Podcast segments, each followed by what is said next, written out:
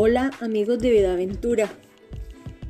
Eh, un gusto poder volvernos a encontrar por medio de esta plataforma que nos permite eh, compartir todas nuestras experiencias, todos nuestros conocimientos y poder retroalimentarnos. En estos días hemos estado hablando sobre el tema del bullying. Hicimos un Facebook Live en nuestra página y pudimos Em, conocer a muchísimos de ustedes, pudimos em, compartir muchos de, nuestros pensamientos, de nuestras ideas. Estuvimos acompañados por dos profesionales en educación y fue bastante enriquecedor ese encuentro que tuvimos. Eh, preocupados porque hace un, un, mes más o menos en Estados Unidos un niño murió a causa de bullying y la semana pasada en un colegio aquí en nuestro país, Costa Rica, y hoy de nuevo otra vez en un liceo se vuelven a presentar casos de este tipo. Eh, si no me equivoco, esta semana también en el liceo de mi comunidad eh, también tuvimos este, una situación donde los de matonismo, donde los chicos de, de colegio pues toman esta actitud de tener estos encuentros violentos y agresivos donde se golpean físicamente. Y muy preocupados por esta situación fue que nosotros como papás, como empresa, decidimos pues hacer el Facebook Live y hoy nos conectamos por este medio para poder hacer de nuevo una reflexión sobre este tema tan importante. Y es el tema de hoy es específicamente de cuál es nuestra posición, cuál es nuestra responsabilidad y cuál, es nuestro compromiso con nuestros hijos. El tema es cómo estás educando a tu hijo. Y lo más importante es que la forma en cómo estemos educando a nuestros hijos, eso va representar la forma como ellos se comporten cuando no están dentro de nuestro hogar o cuando no están con nosotros. La forma en como nosotros generemos el ambiente en nuestros hogares es la forma de cómo ellos podrían proyectarse cuando no están con nosotros. Así que es muy importante que nosotros como padres indiferentemente de cómo llegaron nuestros hijos a nuestras vidas, tomemos el control y la responsabilidad sobre la educación y los comportamientos que ellos tienen.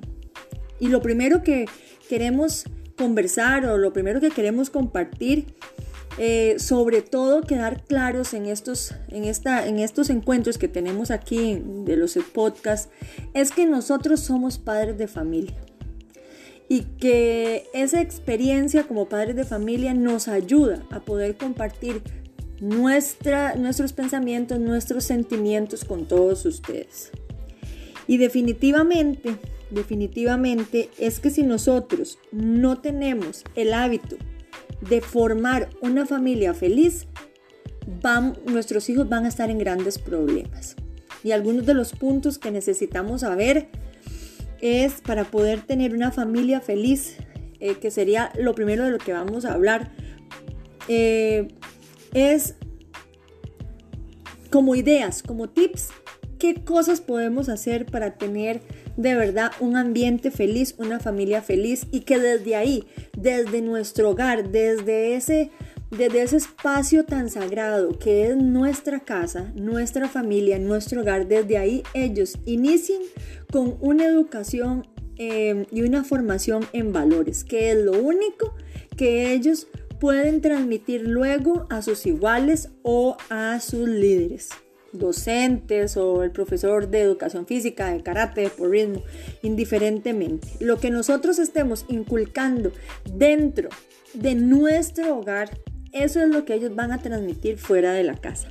Importantísimo de, los hábitos o de las prácticas que deberíamos de tener nosotros como padres es comer juntos, buscar la forma de algunas de las comidas del día, poder sentarnos y comer y hacer todo nuestro esfuerzo por dejar los electrónicos aparte, por no encender el televisor y tratar de estar juntos nosotros, mirarnos a los ojos. Definitivamente, cuando no tenemos los celulares, cuando no tenemos el tele prendido, el tele que está cerca de donde comemos, se genera conversación. Eso es eh, y eso, eso va a pasar, definitivamente va a pasar. Cuando quitamos los celulares, cuando hacemos el esfuerzo por sacar, es que son 20 minutos, nadie dura más de 20, 30 minutos cenando, almorzando, desayunando, menos el desayuno, porque el desayuno ahora con la entrada a clases presenciales todo es más fácil. Entonces busquemos ese espacio de tener alguna de las comidas juntos y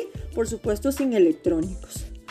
Em, comunicarnos en un ambiente de confianza.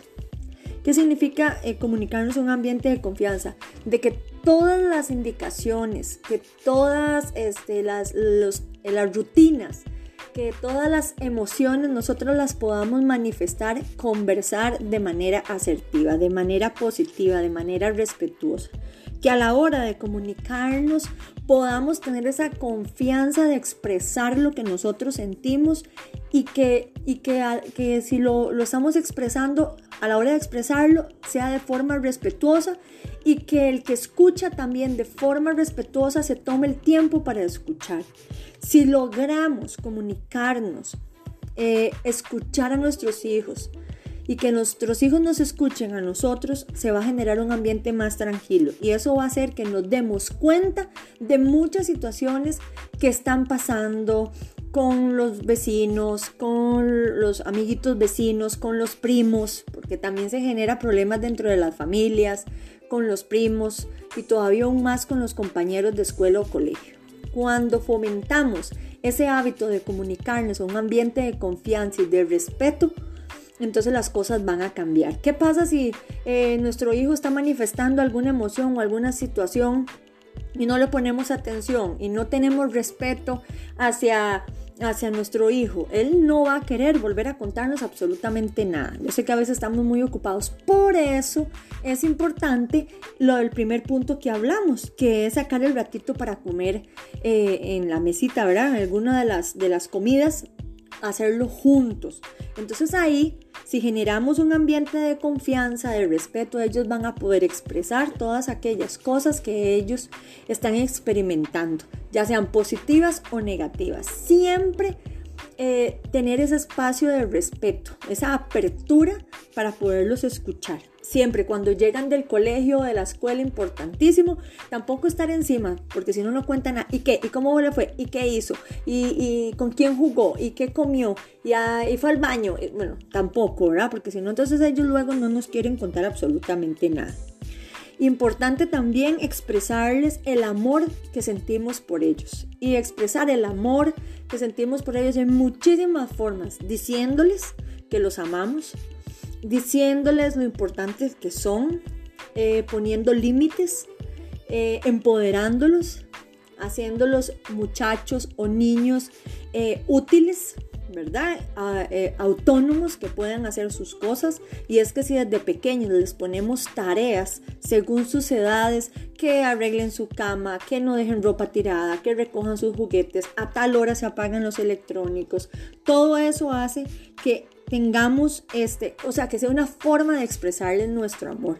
A veces decirles a nuestros hijos, es hora de lavarse ya los dientes, ya, o decirles se acuestan ya es una forma de expresarles nuestro amor. Y ser nosotros tan así tan disciplinados de decirles ya nos acostamos ya se apagan los teléfonos ya y o tenés mucho rato de estar con el celular se lo quitan. Eso es una forma de expresar nuestro amor. Y todavía más lindo decírselos si le digo que es hora de acostarse y apagamos las luces ya y nos tenemos que dormir ya es porque los amo porque quiero lo mejor para ustedes porque necesito que ustedes sean niños o jóvenes saludables por eso nos tenemos que dormir ya. Esas son formas de expresarle nuestro amor. Si nosotros como padres, como pareja, nos amamos, nos respetamos, conversamos, ellos nos ven resolviendo las, las, cosas que se puedan presentar en un hogar, eh, que si hay alguna dificultad, ellos ven que no hay gritos, que no hay caras, porque a veces no es ni siquiera los gritos, cuando hay modos o cuando hacemos caras o muecas para como para expresar algo negativo de la otra persona, ellos se están dando cuenta. Y si evitamos todo este montón de situaciones y ellos ven que desde los abuelitos, los tíos, eh, los papás, como hermanos, ellos se respetan, ellos muy difícil que vayan a la calle a comportarse de otra manera. Pero si nosotros como papás, como pareja, nos tratamos mal, nos hablamos en tonos feos, peor aún si nos gritamos. Yo no creo que sea posible que ellos vayan a la calle a tratar bien a sus amigos, a sus iguales. Es casi imposible. Si nosotros como padres les permitimos que ellos como hermanos peleen, se digan palabras groseras, hasta se golpeen, no compartan, no sean solidarios unos con otros, que uno no le pregunte al otro cómo le fue en la escuela, qué hizo hoy, que se preocupe un hermano por el otro hermano, que si yo quiero comerme un sándwich, yo comparto con mi hermano. No puede ser posible que nosotros le permitamos a nuestros, a, nuestros hijos que uno coma un helado y que el otro vea al otro comerse un helado. Esas cosas no pueden suceder, ni cuando sean niños, ni cuando sean jóvenes, ni cuando sean ya adultos y que vivan en nuestras casas.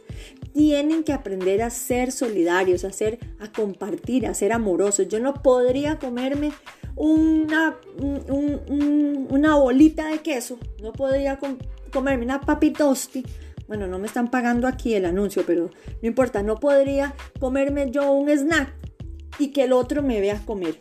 Y nosotros como papá permitirlo.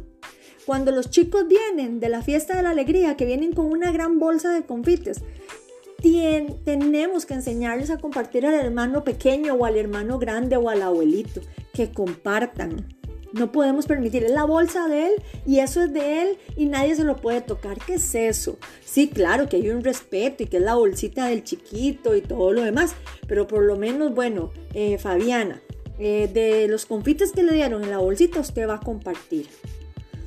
Esas cosas son importantísimas, esa que se genere ese, amor, ese cariño, ese respeto entre hermanos es importantísimo. Que ellos nos vean a nosotros como padres, comunicarnos de forma eh, correcta, respetuosa, eh, amorosa, que si yo le pido un favor o que si algo me molesta, yo no lo hago de forma grosera o no se lo hago gritado o no se lo hago de mala manera, ellos difícilmente vayan a hacer eso con otra persona. Entonces, mucho cuidado lo que hacemos en nuestras casas, mucho cuidado como nos hablamos, mucho cuidado como nos referimos unos con otros, mucho cuidado si no estamos generando cariño, amor y respeto entre hermanos. Muy, muy preocupante que los padres de familia tengan ese distanciamiento y esa cosa como que si no fueran nada. Todo eso es es modelo para ellos. Así que es importante generar un ambiente feliz. Eh, otra cosa bonita que podemos entender es este, sobre los límites. Qué importante los límites y las rutinas. Los límites y las rutinas son muy, muy, pero muy importantes. Porque también es una forma de demostrarles amor que ellos respeten a qué hora nos levantamos, eh, cómo eh, que tenemos que dejar limpio donde nos lavamos los dientes, que tenemos que bajar la cadena, que mm, todas aquellas rutinas y normas que hay dentro de una casa es importante. Que tienen que leer así sea 20 minutos al día. Importante que aprendan a leer. Todas esas cosas los hace culto, los hace educados y solo estamos generando cosas buenas solamente estamos generando cosas buenas. Así que todas esas rutinas y todas esas indicaciones son muy importantes para generar un ambiente eh, em, un ambiente feliz. Porque si no tenemos rutinas, si uno se acuesta a una hora y el papá se acuesta a otra hora y el hermano porque está un poco más grande eh, rompe la regla, entonces el más pequeño va a romper la regla. Si aprendemos a respetar normas, para generar un ambiente más adecuado, eso va a hacer que tengamos una familia feliz y que ellos se sientan felices, tranquilos. Las rutinas y los límites los hacen a ellos estar seguros pareciera mentira, pero que ellos sepan que a tal hora nos acostamos y que en mi casa no se puede hacer esto y que en mi casa no se habla de tal cosa, que en mi casa está prohibido eh, hacer chistes, eh, chistes de, problemas físicos de otras personas, que en mi casa no, no, hablamos nada de racismo, eh, de religiones, de, de toda esta parte de la sexualidad eso los hace a ellos estar seguros, los hace estar en un ambiente seguros. Y todas esas cosas, esas normas, esas reglas que no son negociables, los hace a ellos ser personas más empáticas. Entonces tengamos muchísimo cuidado o tengamos mucho interés en hacer rutinas y poner límites, que hay valores, los límites es valores que no son negociables. Esos límites que ponemos que es por el bien de ellos y se les dice, si existe este límite, si le ponemos el límite de la hora de acostarse, si le ponemos el límite de lavarse los dientes, si le ponemos el límite de no dejar cosas regadas, si ponemos el límite de que compartimos, si es un montón de límites que ustedes puedan tener, cada familia es diferente, sabiendo, por ejemplo, que papá se tiene que acostar temprano porque al otro día tiene que trabajar cuando estamos en vacaciones, que el hijo adolescente no se puede quedar hasta las 12 o 1 de la mañana jugando, eso les enseña que estoy siendo solidario, considerado con mi papá. Y es que si ellos no aprenden a ser considerados, respetuosos y amorosos con nosotros los padres, ¿cómo van a ir a amar, respetar y ser solidarios con el compañero de la clase? Menos con el compañero de la otra sección, menos con los de otro nivel. Y entonces ahí es donde se genera el problema, donde se genera el matonismo, donde se genera todo ese montón de roces de violencia tan terribles que estamos viviendo en las últimas semanas y en los últimos días. Luego, reírnos, reírnos unos de los otros en la casa, de las cosas que decimos, es muy importante. Importante también es que si yo digo algo, si yo este, me comprometo con algo, yo lo debo cumplir, ya sea para límites o para premios. Si yo les digo, si de ahora en adelante ustedes no leen, entonces yo les voy a quitar el celular tienen que quitarles el celular porque hay que cumplir. Lo que decimos en serio a un niño lo tenemos que cumplir. Los niños son muy perceptivos, son muy inteligentes, ellos saben cuando uno les dice algo en serio o no. Y cuando uno les dice algo en serio, uno debe de cumplirlo por beneficio de ellos, para beneficio de ellos. ¿Qué pasa si uno no cumple? Bueno, ellos van a perder la confianza, ellos van a decir, ay, sí, mi mamá y mi papá más mentirosos. Siempre nos dicen algo, nos amenazan y punto, nunca lo cumplen. Entonces luego, cuando vengan los días de poner límites más grandes, límites más importantes, ellos van a decir, mis papás están vacilando. El problema es que cuando ellos necesiten que papá y mamá se pongan serios, cuando ellos necesiten que papá y mamá los apoyen en una situación que ellos, que ellos están ocupando, que esos papás sean serios, ellos no van a confiar en nosotros. Ellos no van a saber si tuve un problema en el colegio y voy y le cuento a mamá y a papá a cómo son, de que nunca cumplen nada y nunca dicen, o sea, nunca son constantes con lo que dicen, posiblemente en esa circunstancia tampoco me van a ayudar, me van a decir que sí y luego que no. Hasta en eso es importante cumplir desde pequeño con lo que uno, con los límites o con las normas, para que ellos vean que nosotros somos personas serias y constantes. A veces vamos a fallar, siempre en los podcasts, siempre ustedes me escucharán.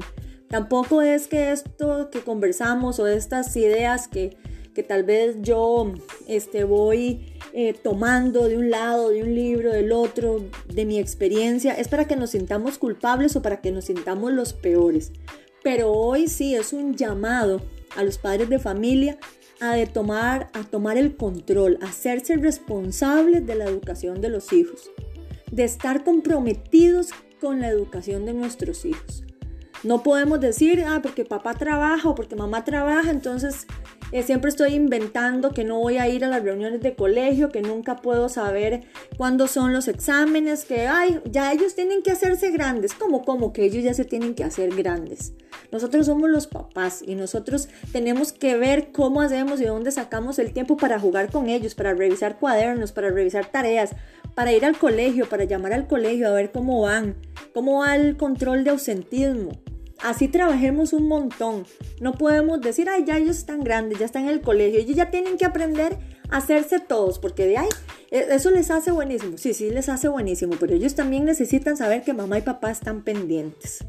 Así que no, que, tenemos el llamado de hoy es hacernos responsables y tener el compromiso con la formación y con la educación de nuestros hijos, con la formación integral.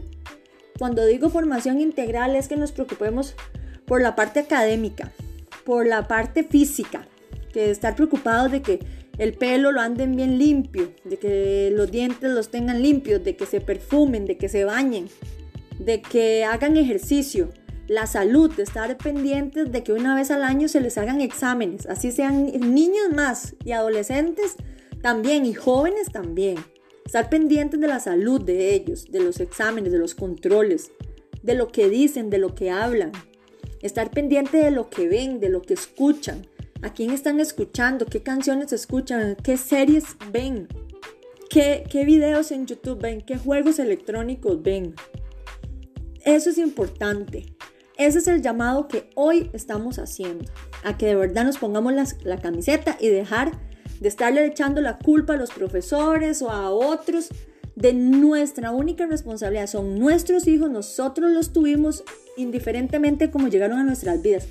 Si los pedimos, si, si fuimos solteros, si fue torta, que eso me molesta esa frase, si fue antes del matrimonio, después del matrimonio, juntados, de la forma que sea si estamos casados, si vivimos en pareja, si es una familia donde solo está mamá, si hay familia donde solo está papá, y si es donde están los abuelos, los abuelos tienen que tomar el control. Y todo adulto que esté en contacto con un niño, con un joven, es responsable de la formación integral de ellos. Es momento de que ya dejemos de tirarnos la pelota unos con otros, la culpa unos a otros y es momento de que nos hagamos responsables porque no puede ser posible que esta sociedad cada día se deteriore más. Tenemos que hacer nuestro mayor esfuerzo. ¿Qué cosas afectan nuestra relación con los hijos? Eso es importante. Si nuestra relación se rompió, si nuestra relación padres e hijos está deteriorada, eso es causal para que ellos vayan a las escuelas y a los colegios a tratar a los demás como yo y mamá nos tratamos. Yo trato a mi compañero como papá y yo nos tratamos. Yo le hablo a mi profesora como le hablo a mi mamá. Yo le hablo al compañero de la otra aula como le hablo a mi hermano. Así que, ¿qué cosas afectan a nuestros hijos si nuestra relación está deteriorada? ¿O qué cosas hago yo como padres que afectan nuestra relación padres e hijos? Si les gritamos, si los ridiculizamos en público, si los comparamos con otros, cuando ellos quieren contar algo y los interrumpimos, cuando eres, cuando somos demasiado estrictos. Y cuando los amenazamos y cuando los castigamos.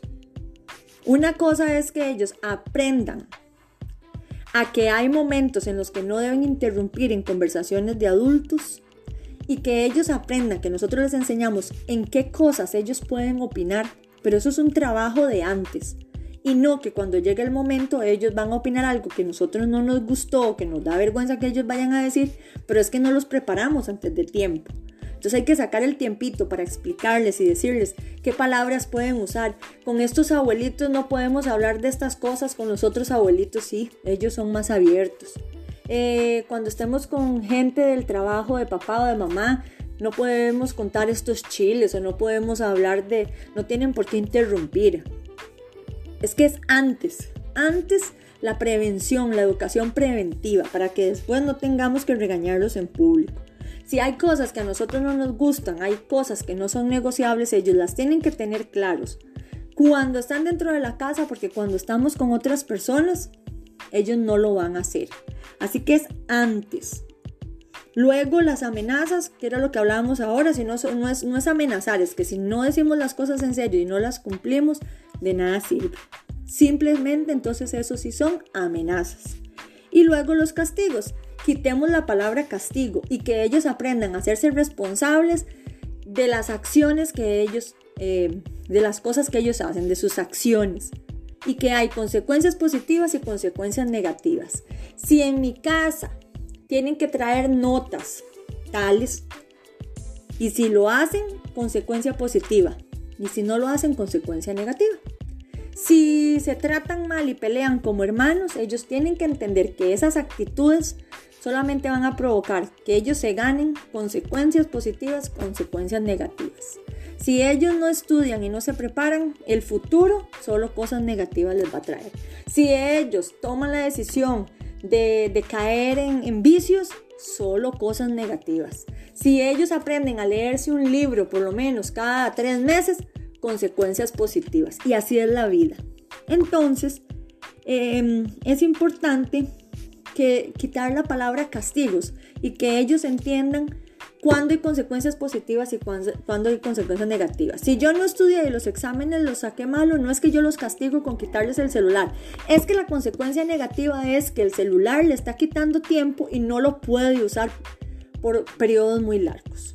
No es castigo, es que ellos solitos entiendan que eh, si yo no doy resultados positivos voy a tener una consecuencia negativa. Muy importante es llenar el vaso emocional de nuestros hijos. Si ellos no están llenos emocionalmente, si nosotros como padres no los llenamos emocionalmente, todo va a ser un caos. Tenemos que llenar, ellos son como un vaso vacío y nosotros nos tenemos que encargar de llenar ese vaso con cosas positivas para que ellos todo eso positivo y todo ese amor que reciben de nosotros pueda ser reflejado con sus iguales.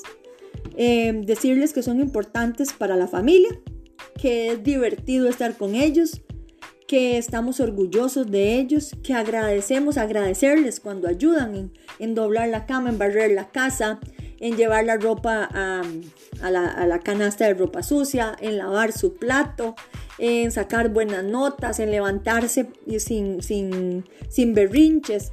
Todos agradecerles, gracias por la ayuda. Eh, de que ellos sientan que estamos felices siendo papás de ellos y que estamos súper agradecidos con Dios y con la vida, que ellos sean parte de nuestra familia.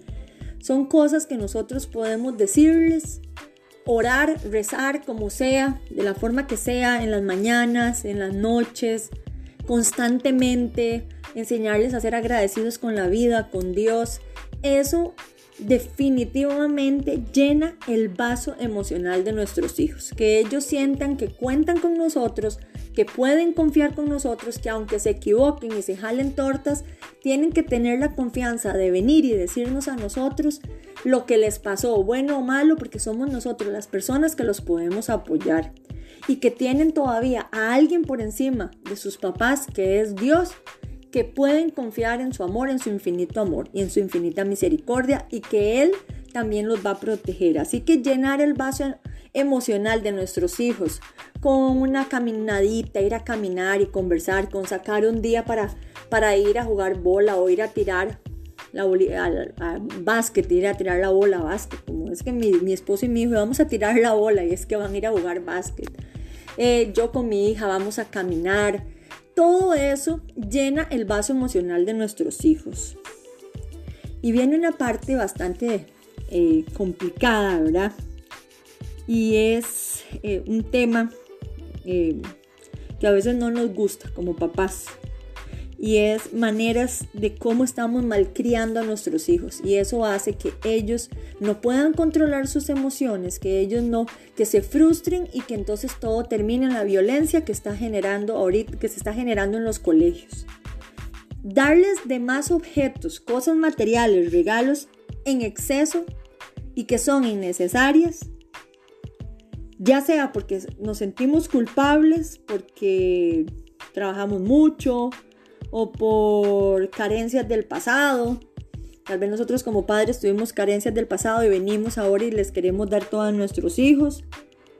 Genera un amor malentendido. Así que tengamos cuidado con estarles dando en exceso cosas materiales. Si se les permite hacer todo lo que ellos quieran, van a crecer con problemas emocionales y su conducta no va a ser la más adecuada les va a costar relacionarse. ¿Por qué? Porque ellos van a querer que en la escuela, que el maestro, que la conserje, que el amigo les permita todo. Pero claro, si mamá y papá me dejan hacer, decir y pensar lo que yo quiera, sin límites y sin valores, por supuesto que yo voy a ir a la calle a repetir lo mismo.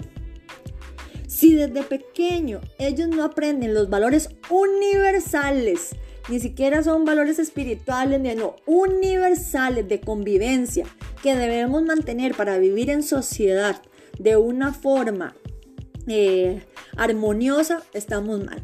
Ellos deben de aprender desde pequeños las reglas y cómo nos debemos de comportar para que en la etapa adulta todo salga mejor. Y antes de que la etapa adulta llegue, ellos ya, si ellos aprenden a cumplir con los valores universales, estas cosas que suceden en los colegios sobre el tema del bullying difícilmente van a pasar.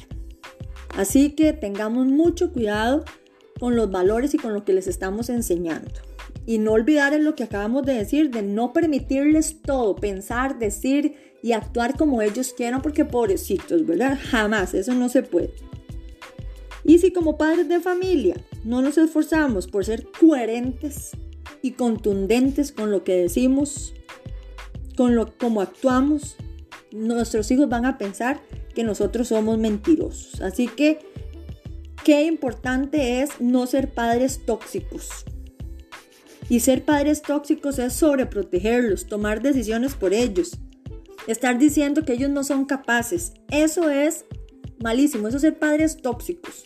Padres tóxicos es em, no darles responsabilidades, hacer las cosas que a ellos les toca y que nosotros no les permitimos hacer. Eso los hace seres incapaces. Ellos tienen desde pequeño que tener responsabilidades.